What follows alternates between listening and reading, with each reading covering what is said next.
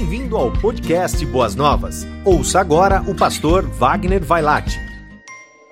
Amada igreja, estamos durante esses domingos falando a respeito de abençoados, hashtag abençoados.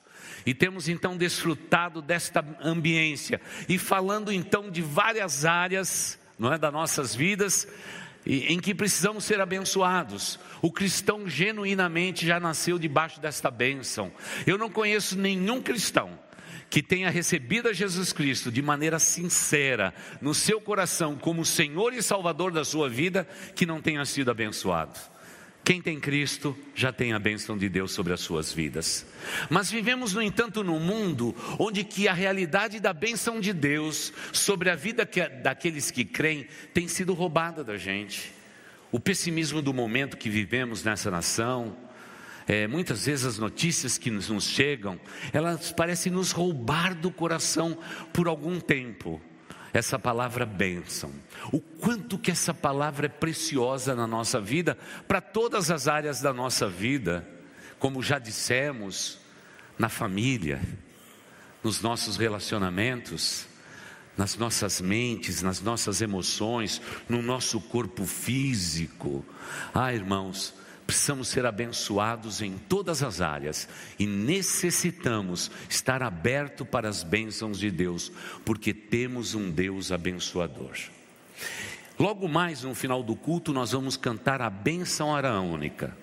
Mas esse é o texto que tem nos movido durante todos esses domingos e quero então voltar a ele, falando sobre como Deus ordenou naquele tempo, a Moisés a dar, dar instruções exatas para que o sumo sacerdote, diante do povo, dissesse a todo o povo como nosso Deus abençoaria o seu povo na face da terra.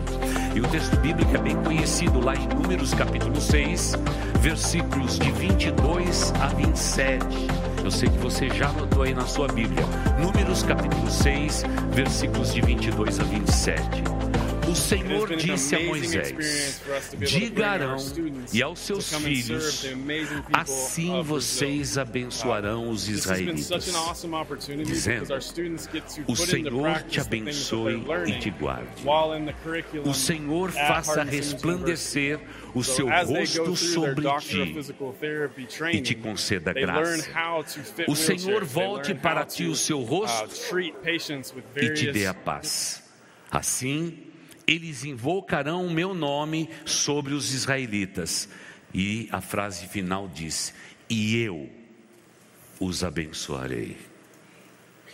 Lembre-se que esse texto foi escrito, esse texto foi escrito, segundo os estudiosos, bem provavelmente pouco antes dos dez mandamentos. Há quem diga que foi depois dos dez mandamentos. É uma discussão teológica que se arrasta por anos.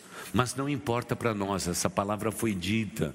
Deus tem bênção para aqueles que realmente o amam. Hoje vamos falar pela manhã e à noite a respeito de bênçãos na vida financeira. Esse é um dos aspectos da vida de um cristão. Sim, a sua vida financeira tem valor, meu irmão. E um cristão ele demonstra exatamente da maneira com que ele manuseia o dinheiro, como ele cuida das suas finanças, ele pode trazer bênção para ele, para sua família, para sua igreja e para o mundo inteiro. Através da nossa vida financeira, nós abençoamos o mundo inteiro. E a gente vai compreender um pouco mais a respeito disto.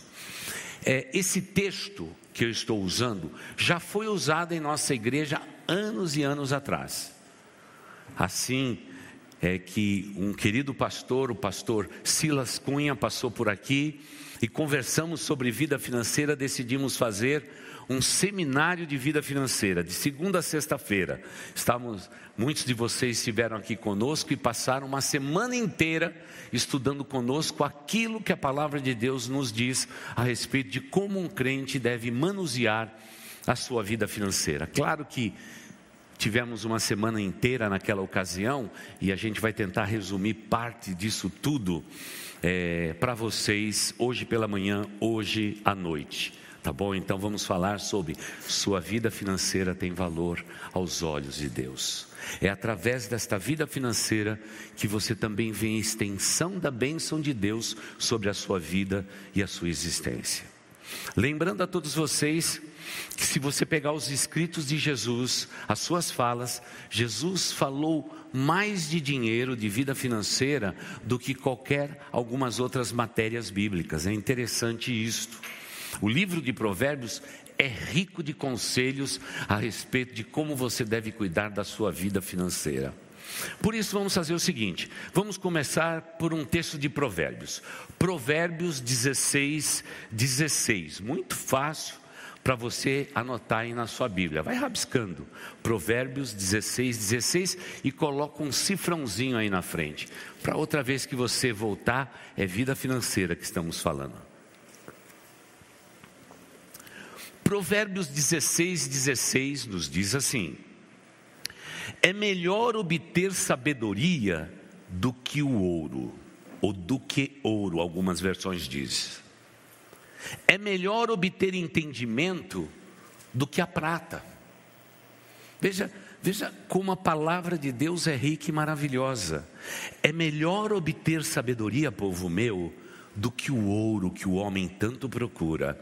É melhor obter entendimento do que toda a prata que o mundo possa conceder a nós. Por que, que Deus diz esse princípio? Porque Deus sempre soube que o homem teria que viver na face da terra e depois do seu pecado, ele iria arar a terra e com o suor do seu rosto, ele daria sustento para sua família. E essa é uma realidade desde o Éden. Não tem como escapar disso. Se quisermos comer, temos que trabalhar. E o trabalho de um homem é muito digno aos olhos do Senhor. Nosso Deus não tem problema com riquezas. Pelo contrário, Deus sabe que pessoas se enriquecem, outras pessoas têm dificuldades com essa palavra, mas no entanto Ele deixa expresso como eu e você devemos ter a nossa relação com o dinheiro. E o dinheiro, o dinheiro na minha vida e na sua vida deve existir para o exercício dessa sabedoria e desse entendimento para a gente cuidar muito bem daquilo que Deus nos concede, administrar muito bem o que Deus tem dado a cada um de nós. E Deus sabe claramente que o dinheiro moveria o mundo inteiro. O homem iria trocar mercadorias no início, logo depois seria tudo isso precificado e chegamos um dia como hoje que a gente não precisa nem mais de dinheiro, não é? Só o cartão de crédito já faz tudo por nós, né? É incrível, né? Que tempo é esse? Outro dia eu brinquei se alguém tinha visto uma nota de 200 reais. E curiosamente, num grupo de seis pessoas, apenas um tinha visto. Aí eu peguei assim: quantos vocês pegaram numa nota de 200 reais? Os seis ainda não tinham pego numa nota de 200 reais. Parece que a realidade virtual talvez nos afaste daquele valor do dinheiro como ele sempre foi prenunciado. Naturalmente, isso vai ser caminho para a chegada do anticristo, mas isso é assunto para outra hora. Mas se Provérbios me diz que a sabedoria é mais importante do que o ouro, e ter o discernimento, o entendimento para cuidar do dinheiro, eu preciso aprender com Deus a respeito de como cuidar do dinheiro. Um dos povos mais especialistas em manusear dinheiro, ter entendimento do dinheiro, ter sabedoria quanto ao dinheiro é o povo de Israel. Sabe aquele povo da bênção que a gente acabou de dizer aqui? Eles são especialistas nisso. E nós vamos entender um pouquinho de como eles pensam também, hoje pela manhã e à noite. A primeira coisa que temos que entender é que, infelizmente, quando o dinheiro é mal manuseado, quando o dinheiro não é bem administrado, no mundo de hoje, realidade desse ano, olha o que a gente viu depois da pandemia distanciamento no relacionamento conjugal. Muitas mulheres, muitos homens nos procuram dizendo que a condição financeira caiu tremendamente por conta da pandemia e a família vive um novo momento. Os filhos estavam numa escola particular, agora estão na escola pública. A pessoa morava bem perto do centro da cidade, mas pagava um aluguel caro, tiveram que ir para um lugar distante, num lugar que eles não estavam acostumados a viver. Muitos me dizem, por exemplo, que o plano de saúde rodou, pastor. Não tem como, está muito caro. O nível social das pessoas caíram drasticamente e isso incide no lar. Muitos dos nossos atendimentos nesse tempo diz respeito a, a, a como que vai ser feito esse acerto. Temos pessoas em nossa igreja que deixaram de pagar por dois anos o condomínio e agora estão a ponto de perder os seus apartamentos. Descontrole. Eu sei que a pandemia nos surpreendeu, mas é a realidade e a gente não pode esconder esta realidade, temos que falar a respeito dela. Quando esses problemas financeiros começam a acontecer, problemas entre o casal começam a acontecer. Posso perguntar para as princesas desta igreja se você já ficou pelo menos uma vez bravo pelo seu marido, com o seu marido, por causa de questões financeiras. Talvez você tenha olhado para ele e assim: você é o provedor, você é que sai de casa e vai ganhar esse dinheiro. Por que, que o dinheiro está tão curto? Não dá para comprar mais nem um camarão. Camarão é sonho, né, irmãos? O pastor está exagerando para ilustrar, né? O filé mignon, pior ainda, pastor. Quantas lutas os lares estão enfrentando exatamente porque não temos sabedoria em manejar a vida financeira. Hoje temos, por exemplo, homens que dizem para mim, pastor, eu estou um pouco preocupado porque eu sempre ganhei mais, hoje minha esposa ganha mais. Pastor, eu me sinto diminuído por isso. Eu digo, oh, meu irmão, isso aí foi um grande investimento, rapaz. Minha esposa ganhar mais do que você, não tem problema não, não sei o que está. Mas parece que isso mexe até com a umbridade. O fato de dizer assim, ela ganha mais do que eu. Daqui a pouco ela vai me controlar. Irmãos, quando vocês se casaram, vocês foram cimentados juntos. O que é de um é do outro. Deus olha de outra maneira para a vida de vocês. A insegurança familiar passou a existir. O status dos filhos adolescentes e jovens caíram. Antes saía quinta-feira para comer com os amigos, sábado vinha para a igreja, terminava a juventude, ia comer pizza. Aliás, pastor Felipe, quando você for comer pizza, você tem que convidar o pastor presidente junto com a juventude. Aí eles vão lá, tira selfie, do lado de uma pizza bonita e tudo mais, e eu só fico na vontade, né? Mas a insegurança familiar passou a aumentar o dinheiro está mais curto, e isso gera atritos dentro do lar. É interessante que, junto disso, irritação, tensões na família, até questão ligada à saúde, à sanidade mental está sendo abalada por causa de descontroles financeiros, para a gente perceber o quanto que nós precisamos cuidar muito bem daquilo que Deus tem nos concedido. Por outro lado, quando um cristão fica devendo, fica com o nome sujo, junto vai o nome de Jesus, né? E você sabe como são os incrédulos, principalmente os seus parentes, aquele cunhado que você não pediu para ter. Tá vendo só? É crente aí, ó, tá devendo na praça. É crente, tá vendo só que coisa feia e etc, etc, etc. Acaba tendo também um mau testemunho. Tudo isso a gente tem enfrentado também na nossa vida.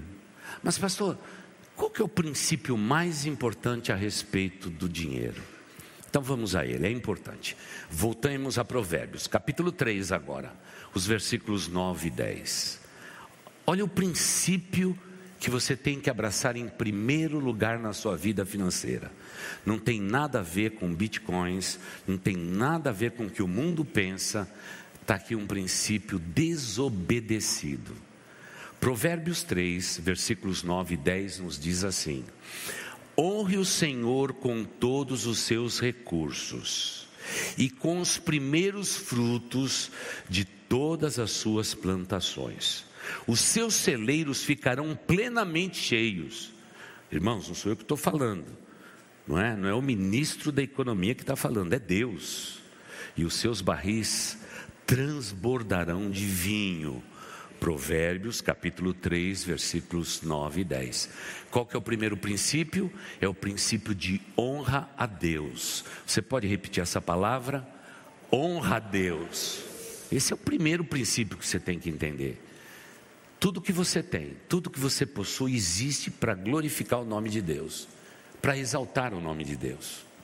Nessa semana tivemos o privilégio de receber aqui em nossa igreja um dos jovens brilhantes do nosso país, que tem um ministério grandioso entre empresários cristãos.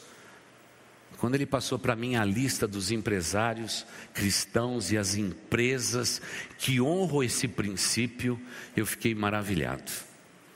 Eu nem imaginava algumas dessas empresas que estão ali na mídia fazendo um barulho tremendo, que atrás havia cristãos genuínos que começam com esse princípio: eu, eu tenho o que tenho para honrar o nome de Deus, tudo que eu possuo é para honrar o nome de Deus, Deus é o meu sócio. É sério isto, isso é sério é o princípio de honra. E esse texto que acabamos de ler diz também das primícias, né? das primícias. Então isso aí é, é valoroso, né? Isso é, isso é grandioso. Isso é valoroso. Olha, eu tive uma dificuldade muito grande, irmãos, de conseguir entre os diáconos cem reais em nota de dez. O pessoal anda duro, viu? E o dinheiro veio todo amassadinho aqui para servir de ilustração, não é? Servir de ilustração. Interessante esse valor, né? É, que se dá a, através do dinheiro. Mas são princípios que precisam ser esboçados, né? Eu vou pedir para o pastor Joseniel vir aqui. Vamos lá, pastor Joseniel, você vai servir parte aqui da, da ilustração. Princípio de honra. O que eu vou explicar aqui é o princípio que os judeus usam. Isso não está na Bíblia, ainda que esteja na Bíblia.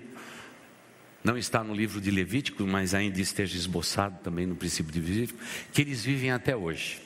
Então, pastor Joseniel não tinha trabalho nenhum, estava desempregado, coitado. Desempregado, tanto é que ele tinha uma empresa, ele preferiu abrir mão da empresa para ser pastor. Para ganhar menos. Mas o princípio de honra a Deus faz qualquer pessoa em qualquer setor da vida ser honrado. Ele não tinha nada. Ele não tinha nada. Mas ele ganhou o primeiro salário. Está aqui na minha mão. Primeiro salário dele. Cem reais. Você tem cem reais na sua carteira, pastor?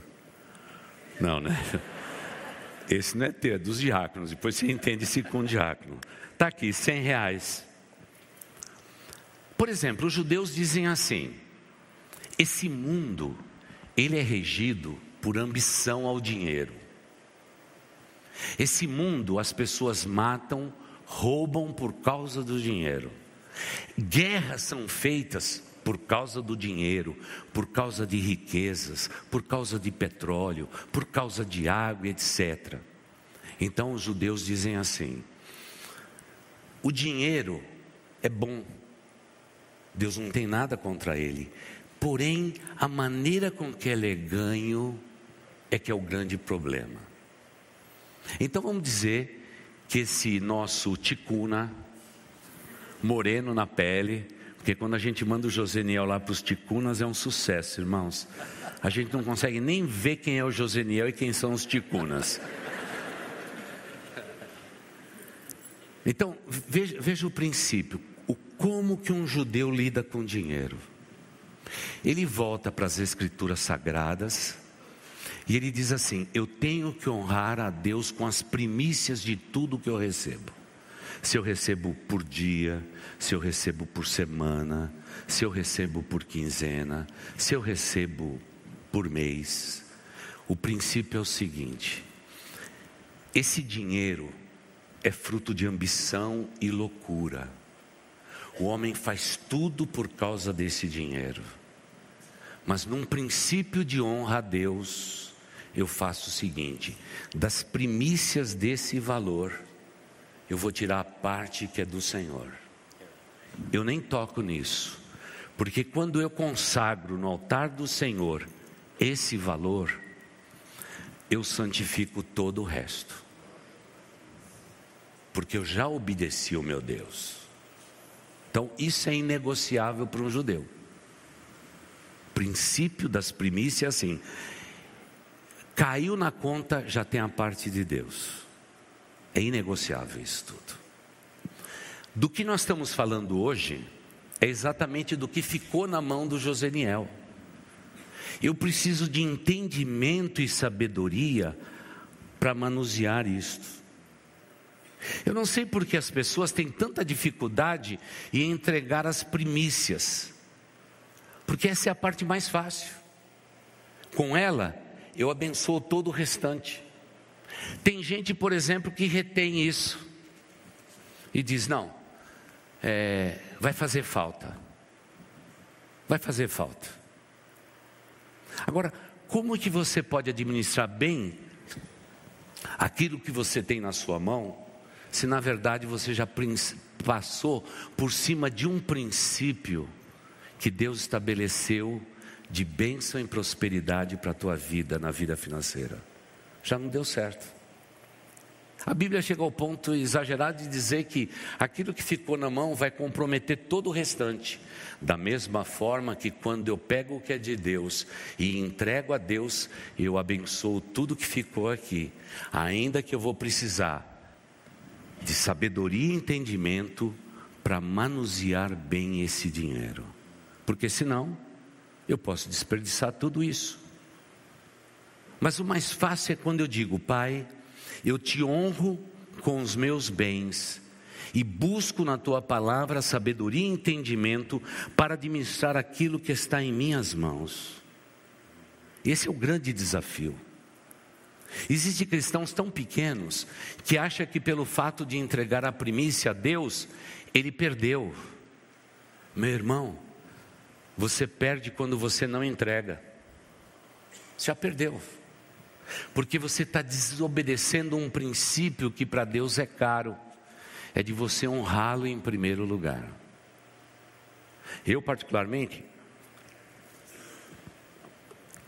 cheguei nesta igreja numa data naquela data, eu consagro os meus valores. E agora ficou mais fácil, porque eu já programo com o meu banco como eu vou fazer essa transferência. Já programo tudo certinho. É um princípio que eu adotei por causa da minha chegada nessa igreja, para que eu nunca me esqueça daquela data e nunca passe por outro princípio. Agora, por que será que nós precisamos de tanta sabedoria. Deixa eu pegar de volta, viu, José Ó, Por que, que a gente precisa de sabedoria aqui? Porque o nome de Deus é glorificado ali, como um princípio de honra, e Deus é honrado aqui quando eu administro muito bem as minhas finanças. E é a respeito disso que a gente vai falar. Mas veja só, o que Deus colocou na sua mão o que é teu, Deus vai multiplicar. E o milagre vai acontecer. Ou você crê ou você não crê. Essa é a questão fundamental. Tem muitas pessoas que até consagram a Deus quando podem, ou alguma coisa assim incidental, mas quer que Deus abençoe tudo isso que está na sua mão. O que Deus está dizendo é o seguinte: o que importa para mim é o princípio de honra. Você separou o que era meu em primeiro lugar e pronto. Agora Deus também está preocupado com isso que fica na sua mão. Por quê? Porque aqui eu posso tanto exaltar o nome de Deus, como eu posso envergonhar o nome de Deus. E é por isso que eu preciso de muita sabedoria aqui nesse ponto. A gente que o maior desafio da vida é entregar 10% para Deus. Irmãos, eu não consigo entender porque alguém tem esse problema. Porque veja só, Deus está dizendo que com as suas primícias, quando você honrar esse valor, Deus vai te abençoar. E é interessante perceber como esse princípio hoje é obedecido no mundo corporativo de diferentes formas. Agora que nós entramos, principalmente para falar do Instituto Boas Novas, nas empresas, a primeira palavra que eles dizem é exatamente essa: Pastor, há um percentual que eu devo consagrar? Até a cabeça do empresário já pergunta de, de porcentagem. É interessante isso tudo. Às vezes, nós não entendemos isto. Há mais ou menos uns três anos atrás, eu encontrei com um empresário bem sucedido aqui de São Paulo. Eu perguntei como que ele agia. Ele dizia assim: Pastor, eu separo 10% de todo o meu lucro e eu invisto na vida de pessoas. Pessoas que precisam, instituições que precisam. Eu falei: De onde você tirou esse, esse valor? Ele falou: Pastor, eu estipulei aí com os meus funcionários esse valor. E você tem colhido frutos disso? Muitos. Aliás, se eu soubesse disso no início da minha carreira, eu tinha começado mais cedo. Pastor, quanto a gente mais dá, Deus dá mais para nós. Aí a gente vê a incoerência do cristão. Existem pessoas no mundo que não têm princípios cristãos, que obedecem à palavra de Deus, e são abençoados por esse princípio, enquanto filhos de Deus que lotam os nossos templos toda semana vivem dificuldades, problemas circunstanciais, quebradeiro o tempo todo e dizem para mim, pastor, onde está Deus? Deus continua no seu trono e talvez você continue desobedecendo a Deus nas coisas mais simples. Se você for fiel, no pouco, Deus te colocará para o muito, porque Deus é Deus abençoador. Agora é claro, quando a gente olha para o que sobrou na mão do pastor Joseniel aqui, aqui tem um peso muito grande. É com isso que eu vou cuidar da minha família, eu vou, eu vou cuidar de tudo aquilo que eu possuo, eu vou glorificar o nome do meu Deus. Eu vou exaltar o nome do, do meu Deus com uma boa administração. E irmãos, sem papel e lápis, uma boa planilha, se você gostar, em Excel, você não consegue cuidar bem das suas finanças. Tem que anotar, irmãos. Você tem que anotar onde você quer chegar, quais são os seus sonhos, quais são os seus objetivos. A, a, impressão que eu tenho hoje, irmãos, não sei se pastor Joselian e demais pastores têm a mesma impressão. Parece que a gente diz assim: Deus, eu quero pedir a tua bênção. E a gente para por aí. E Deus diz assim: No que, que você quer ser abençoado? É que nem muitos cristãos que dizem assim: Senhor, perdoe a multidão dos meus pecados. E Deus diz do céu: Espera um pouquinho aí. Eu não lido com pecado no atacado. Eu não sou macro, eu não sou açaí, eu não sou isso, aquilo. Não é no atacado, não é assim que funciona. Às vezes a gente diz assim: Senhor Deus, abençoe minha vida financeira. E Deus diz assim: qual que é o plano? Qual que é o objetivo? Onde você quer chegar? Dá, dá a impressão que é mais ou menos assim: Senhor, abençoe a bagunça da minha vida e coloca a minha vida em ordem. E Deus diz: O que é a sua vida? Porque o dia que você entender o que é a sua vida, e você colocar no altar meu, a área que você quer ser abençoada, eu já garanti a você, você será abençoado. Seus celeiros vão transbordar, os barris vão ser tomados por tudo que você precisa. Mas, filho meu, filha minha, coloca na minha mão os teus sonhos. Coloca os teus sonhos.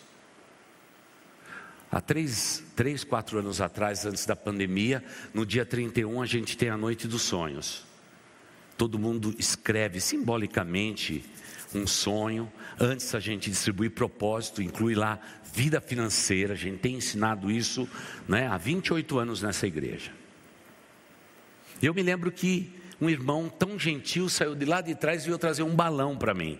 Ó oh, pastor, eu sei que você fica sempre no púlpito orando por nós e quando a gente solta o balão, mas segura um balão, pastor. E eu falei assim, meu irmão, O que é que você colocou nesse papel? Ah, pastor, eu quero ser abençoado nesse novo ano. Eu disse assim, escrevi bem grande, desse tamanho, pastor, tudo.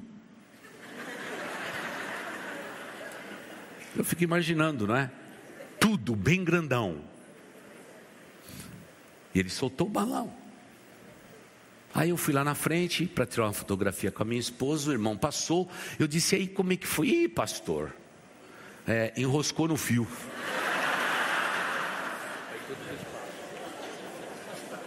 O que eu queria dizer para ele é o seguinte: nosso Deus é o Deus do varejo, Ele quer te abençoar em cada área. Expõe a área que você quer ser abençoado no próximo ano. É na área familiar, é na área financeira, onde você quer ser abençoado, diga para Deus, e o nosso Deus que colhe os compromissos e os votos, vai te abençoar, porque Ele prometeu que Ele é Deus de bênçãos, e Ele abençoa todos aqueles que são seus, mas a gente entra com a nossa ineficiência, com a nossa presunção, e a gente quer as bênçãos de Deus. Quantos de vocês não foram no gabinete, sentou com o pastor, e o pastor pegou aquele papel, né? Eu adoro rascunho, tudo que sobra de mensagem, eu guardo tudo, para quando o irmão chega lá, a gente vira ao contrário e diz assim: Vamos lá, vamos começar aqui. Ó, vamos fazer aqui a planilha. É isso que você vai fazer, isso e isso. Né? Quanto que você ganha? Você ganha tanto. Irmão, ó, você tem que poupar tanto. Aconteça o que acontecer. E você vai separar esse valor, esse, esse, esse, esse. E aí a gente começa depois a a tirar tudo, né, irmãos? Ah, quando chega na TV a cabo, quase que eu acabo. É a TV a cabo, quase que eu acabo com o irmão. Porque parece que televisão hoje é intocável. Wi-Fi, então, nunca, pastor. Mas a gente tem que cortar, irmãos. A gente tem que ser sério nisso para que a gente possa ser abençoado e prosperar, porque Deus também nos dá inteligência, inteligência. E a parte mais difícil é quando diz: o aluguel está caro, vai morar mais longe. Aí, pastor, você vai ter que falar isso aí para minha esposa, porque eu não vou falar. Então traz a esposa, vamos falar para ela. Minha irmã vai ter que sair de Ipiranga. E aí a pergunta das mulheres espertas: para onde eu vou, pastor? Para onde o senhor vai me mandar? Mulher é preocupada com isso. Porque 90% na sua mão é o maior desafio da tua existência. Mas não se esqueça do primeiro princípio. Honre a Deus com os seus bens. Se você fizer isto, Deus vai te abençoar. Ponto final. E graças a Deus que nessa igreja nós temos irmãos e irmãs maravilhosos, que já há mais de 50 anos honram a Deus com seus bens. E olha, temos uma que os filhos se tornaram pessoas ilustres e vêm pedir dinheiro emprestado dela. E os filhos dizem: Como que a senhora consegue? E ela vai dizer: Eu sempre honrei a Deus com as primícias da minha vida. E Deus não falhou durante todos esses anos. Bom, pastor Joseniel, é o seguinte, é, pode levar. Cadê? Eu vou pedir aqui, o Rogério. Rogério, vem cá. É tanto dinheiro na mão desse homem que ele precisa ser escoltado. Eu não sei onde o chefe dos diáconos arrumaram esses 100 reais para ilustração, mas por favor, ele vai te acompanhar. Porque, Rogério, de repente você sabe, né? Irmãos queridos, Deus promete transbordar tudo que é seu, se você obedecê-lo. É o princípio maravilhoso de honra que Deus nos concede, e honra valorosa, grandiosa é o princípio de honra. Como nós gostamos de falar destes princípios que para nós serão sempre permanentes na minha vida e na sua vida.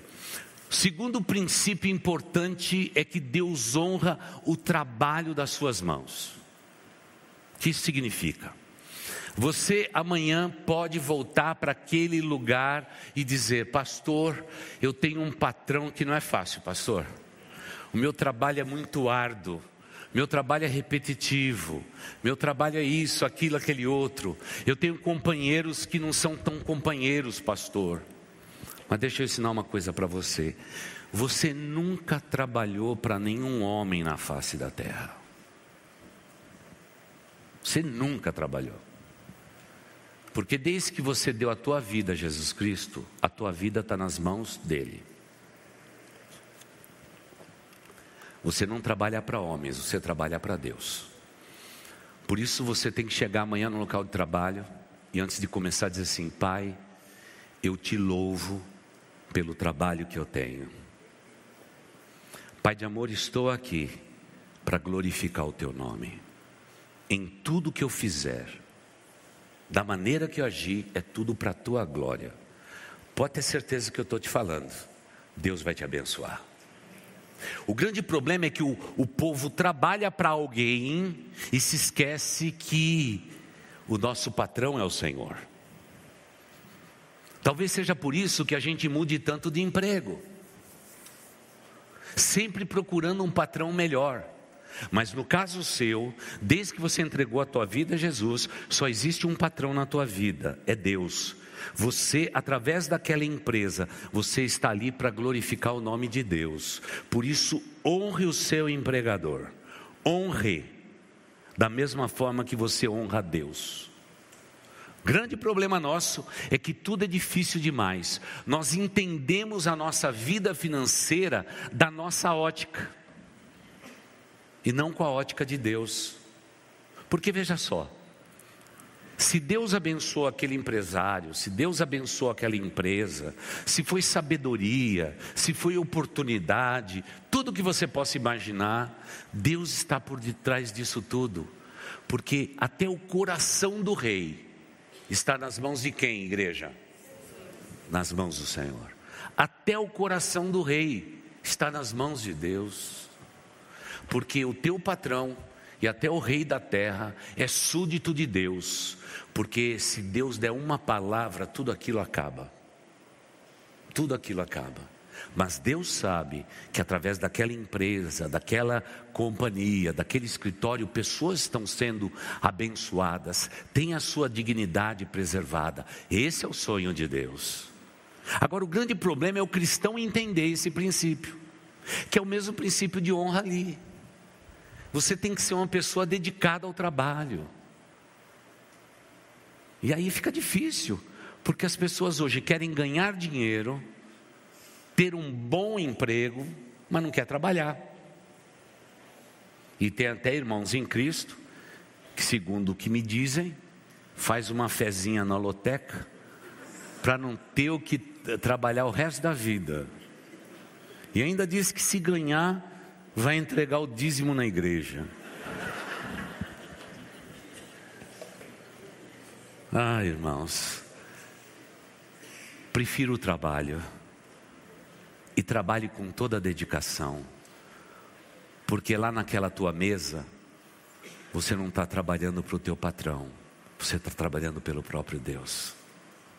Se você perder esse princípio, provavelmente você vai ser uma pessoa infeliz, não satisfeita e assim por diante. Sempre reclamando do patrão. Posso reclamar de você na presença do Pai e dizer: Senhor Deus, aquele irmão ali não glorifica o teu nome nem o princípio que é tão simples na tua palavra. Eu vou para a vinha de Deus, eu vou para a vinha que pertence a um homem, e ali o nome de Deus vai ser exaltado. Só que o povo de Deus hoje não crê muito assim. Veja o que nos diz Provérbios 12, 12. Os ímpios cobiçam o despojo tomados pelos maus, mas a raiz do justo floresce. Por que é raiz? Que demora, tem que germinar, tem que crescer, tem que dar folhas, tem que dar frutos, e aí vem a colheita. E essa colheita, ela acontece de maneira sistemática como a natureza descreve. Irmãos, tudo leva tempo. O grande problema é que nós temos uma sociedade imediatista. Nós queremos já ganhar tudo agora, nós queremos vencer agora. E depois que adentraram é, no ringue das pessoas, tantos coachings aí que não têm princípio cristãos, para nortear, a riqueza é fácil, principalmente a deles. Cobrando dois mil reais por pessoa para um curso desse, dá para ficar rico mesmo, bem rápido, não é? Então tome cuidado, fique com os princípios da palavra de Deus. Tudo que é de Deus toma tempo. Você mesmo, para existir, tomou nove meses. E os mais apressados nasceram com oito ou sete meses. É possível. Mas tudo que é de Deus toma tempo. Goze desse tempo, tire proveito da experiência, cresça nesse período de tempo. Por favor, não deixe de estudar, nunca pare de estudar. Tem muita gente que pega um bom emprego e ali fica o resto da vida. Não pare, não estacione. Não tem nada de errado com ambição. Não tem nada de você ambicionar uma posição maior. Vocês que são empresários, invista na vida dos seus subordinados. Invista na vida deles, porque sempre existe um, retorno, um retorno maravilhoso para o empregador. Invista na vida das pessoas porque isso é valoroso. Não estacione, por favor, porque o nosso Deus está dizendo que o justo vai florescer, vai florescer. Isso toma tempo, mas tem o seu valor muito grande. É, é interessante perceber, por exemplo, que aqueles que nasceram de 2000 para cá, eles querem ficar ricos antes dos 18 anos. eles dizem para mim assim, pastor, como eu chego lá? Eu falei, ainda não descobri a fórmula de um período tão curto de tempo você conseguir isto. Não é? Ah, e olha, eu demorei muito tempo para ter alguma coisa na minha vida. Eu precisei de 50 anos para ter minha casa própria. Aí eles ficam tudo desanimados. Nossa, pastor, Puxa, pastor, eu não sei. É que agora é, o mercado virtual, a gente consegue acelerar esse processo. Pastor, eu vou é, criar um aplicativo e um dia eu vou vender para uma grande empresa e ser bem sucedido, quem sabe com 20, 22 anos de idade. Eu falei, é, isso é possível. Se isso acontecer, glória a Deus. Está tudo certo é, para mim. Aí eu pergunto: você sabe desenvolver aplicativo? Não. Então a gente diz: vai estudar e depois a gente conversa. Aí a conversa parece ficar fria, porque tudo que é de Deus toma tempo. Toma tempo. Você se lembra de Jacó? Foi para a casa do sogro, foi escravizado quantos anos? Sete mais sete, né? Turma já está dando só sete aí. 14. E depois levou outros seis para conseguir o dinheiro dele. Mas ele teve uma estratégia de Deus para ficar rico. Deus não tem nenhum problema com a riqueza. Deus tem problema quando o homem coloca o seu coração na riqueza e se esquece do primeiro princípio. Qual que é o primeiro princípio? Honrar a Deus. Primeiro eu honro a Deus e agora eu vou me dedicar ao meu trabalho. É a minha profissão, é aquilo que eu vou fazer, é aí que eu vou realizar. Eu me lembro quando eu cheguei no seminário, eu cheguei numa situação difícil. Eu não tinha recurso para estudar, nem para comer. E aí fiquei doente. E o pastor que realizou o meu casamento, pastor Edgar Francis Ralo, que foi me visitar no hospital evangélico lá na Tijuca. E ele chegou lá, fez a visita e disse assim: Wagner, olha, o seminário pediu para eu vir aqui para dar uma olhadinha em você. E o problema seu é o seguinte: você não está se alimentando direito, e por isso que você está aqui no hospital, tomando soro. O pessoal pensou até de ter que tomar sangue e etc., porque você não está bem. Eu disse, Pastor Halley, que eu estou aqui no seminário e eu vim aqui pela fé e eu vou vencer pela fé. Ele disse assim: Wagner, deixa eu recomendar uma coisa para você. Vai trabalhar. Ganhe o teu sustento. Coma melhor. E glorifique o nome de Deus. Eu nunca me esqueço daquele dia. Foi um dia definitivo na minha vida, porque eu entendi que se eu tinha dado a minha vida a Deus, eu não deveria mais trabalhar, eu deveria realmente pregar o Evangelho dia e noite, estudar, vencer desafios, assistir compromisso, etc. e tal. Mas Deus diz assim: vai trabalhar, porque senão eu morreria, vivendo pela fé. Porque Deus, naquele momento, queria ensinar para mim uma coisa você pode me servir, mas seja como for, nunca tenha braço curto. Vai trabalhar. Eu saí de lá animado, com soro na veia, e disse: Ok, já entendi. Se o meu mestre falou, eu vou atrás.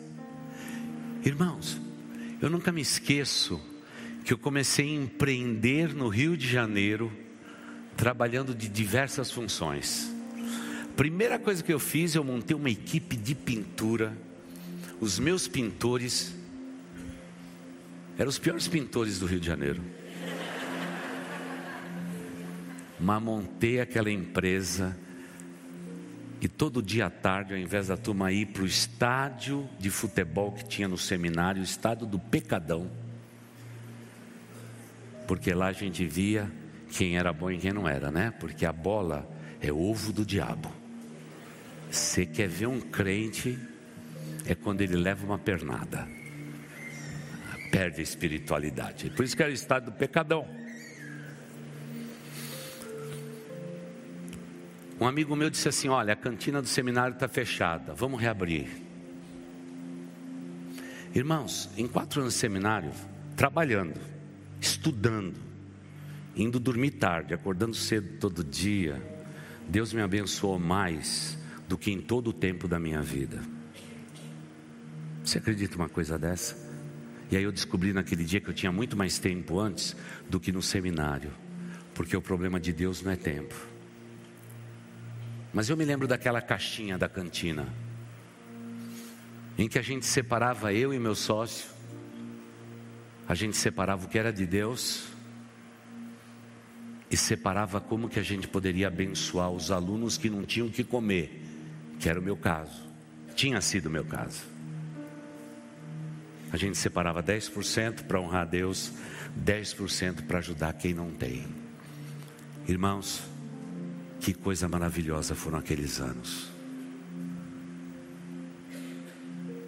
Que coisa, como que Deus fez? Deus mudou tudo. Deus mudou tudo.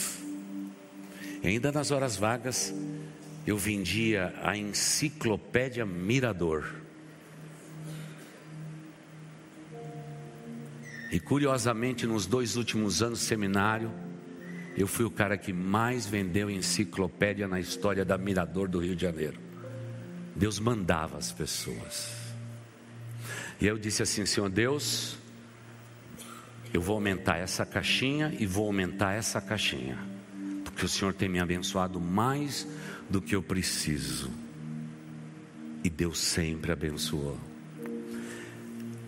Honre a Deus e por favor, meu irmão, trabalhe como quem trabalha pelo próprio Deus, com vigor renovado, porque é isso que Deus mais deseja fazer na nossa vida.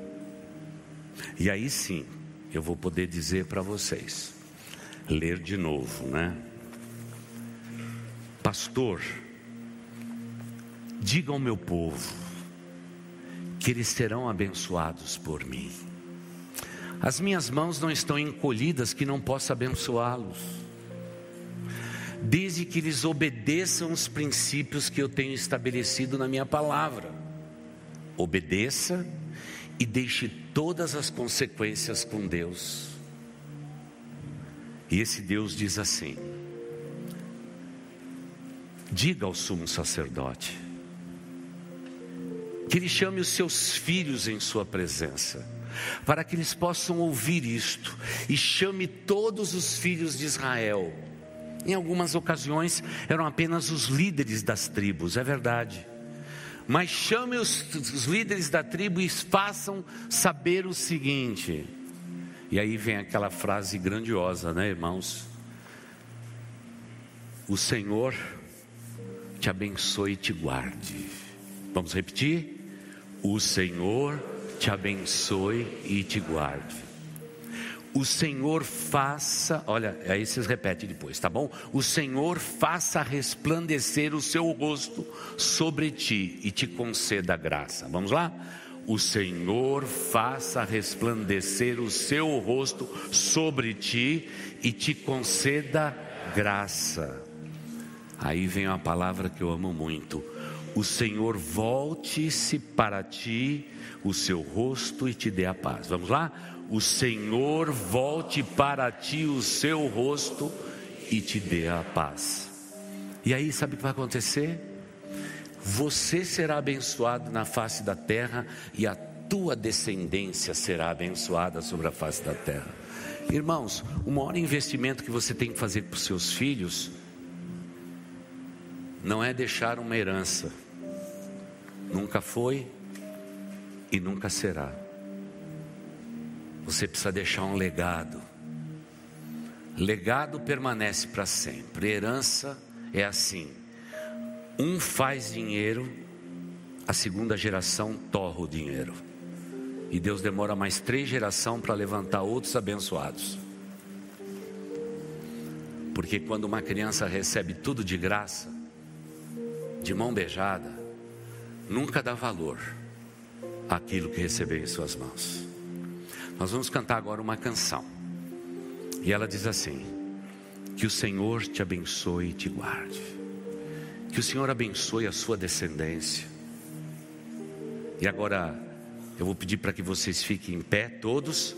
E eu quero pedir para que, se os filhos estão lá do lado de lá onde eles gostam de ficar, eu quero que você saia do seu lugar e venha para junto dos seus pais. Eu quero filhos e pais. Se você está perto do seu pai, já agarra nele, agarra aí na sua mãe, viu? E pode dizer para ele e para ela: Pai, mãe, diga na manhã desse dia, me abençoe. Eu quero ser abençoado sobre a face da terra. Aproveite esse momento. Aproveite esse instante. Por favor, jovens, deixe seu lugar, fique perto dos seus parentes. Acha ele aí, acha aí. Vamos lá, vamos andar, vamos andar rapidinho aí. Aí depois a gente canta essa canção. Se o papai e a mamãe está aqui na frente, pode vir aqui à frente. Não tem problema nenhum com nada disso. Talvez você não tenha um pai. Quem sabe a mamãe já foi embora que você possa nesse momento dizer: Pai, Pai eterno, eu te agradeço pelo meu pai, pela minha mãe, por tudo que eles representam na minha vida. E agora eu quero, ainda tem movimentação, vou esperar mais um pouquinho, mas daqui a pouquinho eu vou pedir para que os pais façam uma coisa que está em desuso agora. Dizer assim: Filho, eu te abençoo com toda a sorte de bênção sobre a sua vida que você seja abençoado, que a tua família, a tua descendência seja abençoada sobre a face da terra. Irmãos, temos que ser cristãos à moda antiga. A tua bênção, meu pai, a tua bênção, minha mãe, que Deus te abençoe. E se um irmão na saída daqui disser para você, Deus te abençoe, por favor, diga amém porque a minha concordância sobre todas as coisas. E talvez você diga, pastor, mas por que, que a gente está faltando bênção lá em casa? Porque a bênção nem é verbalizada. E essa equipe de louvor vai nos ajudar a verbalizar isso. Eu quero que você cante de todo o coração. Agora que a movimentação acabou, então vamos lá. Papai, é a tua vez. Olhe para a tua descendência e diz assim: Eu te abençoo com toda sorte de bênçãos. Eu te abençoo. Se teu filho não está aqui, está no ministério infantil, erga sua mão e diz assim: Filho, onde você estiver, Que a bênção do Senhor esteja sobre a sua vida e sobre sua descendência. Nós somos o povo da bênção. Teu filho pode estar quilômetros de distância daqui. O nosso Deus é o mesmo, é o Deus abençoador, que atravessa as fronteiras para ouvir a oração de um justo. Esse é o nosso Deus Todo-Poderoso. Vamos lá, agora é a mamãe. Troca de lugar aí, pai. Troca de lugar. Tira a mão dos filhos, porque agora vem a bênção das mães. Vamos lá, minha irmã querida, abrace a tua descendência e diga a ela: Eu te abençoo com toda sorte de bênçãos. Diga isso, verbalize isso. Não perca essa oportunidade, porque o nosso Deus é o Deus de toda bênção. E vamos cantar juntos. Que o Senhor te abençoe. Que o Senhor abençoe a sua descendência e os filhos dos seus filhos sejam abençoados sobre a face da terra, incluindo a vida financeira. Você ouviu o podcast Boas Novas? Venha conhecer a nossa igreja. Estamos localizados na rua Marechal Malé 611, Parque de Vila Prudente, São Paulo. Esperamos por você!